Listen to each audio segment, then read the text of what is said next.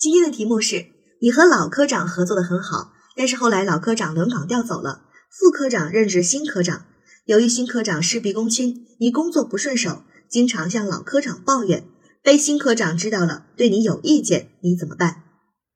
那这道题目当中出现的情况，我们会发现，首先问题出现在自己，由于领导的更换。我们没有能够及时的去调节自己的心态和工作方式，反而呢会因为工作不顺手而向老科长抱怨，这肯定是我们有不对的。那对这件事情我们要进行反思。还有一个问题就是新科长知道之后，他对我们产生了意见，对吧？那我们要去解决这个问题，怎么样解决呢？啊，就是用沟通的方式向新科长去承认错误呀。然后呢，以后有一些工作上的问题，经常和他进行沟通和交流啊，希望能够通过这样的一种方式啊，和新科长之间也能够加强沟通和了解，从而更好的完成工作。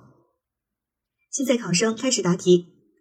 由于我工作不顺手，并向老科长抱怨，因此新科长得知之后对我产生意见。这是我工作上的失误，如果处理不好，不仅会影响到我们科室内部的团结，甚至也有可能会影响到新科长和老科长之间的关系。那么具体来说，我会进行以下的处理：首先，我会进行一个自我反省。作为一名科员，面对科长更换的情况，我应该是主动的去适应领导风格，即便存在了不适应的情况，也应该从自身找原因，调节自己的心态和工作方法，而不应该因为觉得工作不顺手而心怀抱怨。其次，我会找机会和新科长进行一个面对面的沟通。一方面，我必须要和新科长主动的承认错误，说明是我自己没有能够去适应他的领导风格，还向老科长抱怨，而且没能够及时和他本人沟通，因此会产生了一些隔阂和误会。这是我对这件事情的处理出现了很大的问题，我一定会向他当面道歉。另一方面，我也会就现在的工作和新科长进行一个沟通。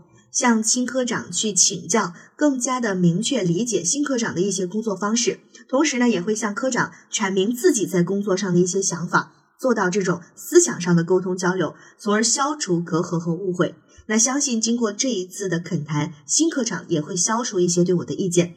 那最后，除了通过交流让新科长消除对我的意见之外，我也会在以后的工作当中用自己的实际表现来改变他对我的这种看法。在工作上，我会积极的去适应新科长的领导风格，也会从自己身上入手，调节自己的一个工作方式，争取早日适应新领导，和科长合作默契。而在为人处事上呢，我也会积极改善自己的心态和行为，以后即便遇到在工作当中有问题或者是情绪，也不会与其他人去抱怨，而是理性的进行一个思考和处理。如果有必要，就直接和同事或者是领导进行沟通，因为只有加强沟通，才能够相互理解。而只有相互理解了，才能够更好的完成工作，而不产生隔阂和误会。考生答题完毕。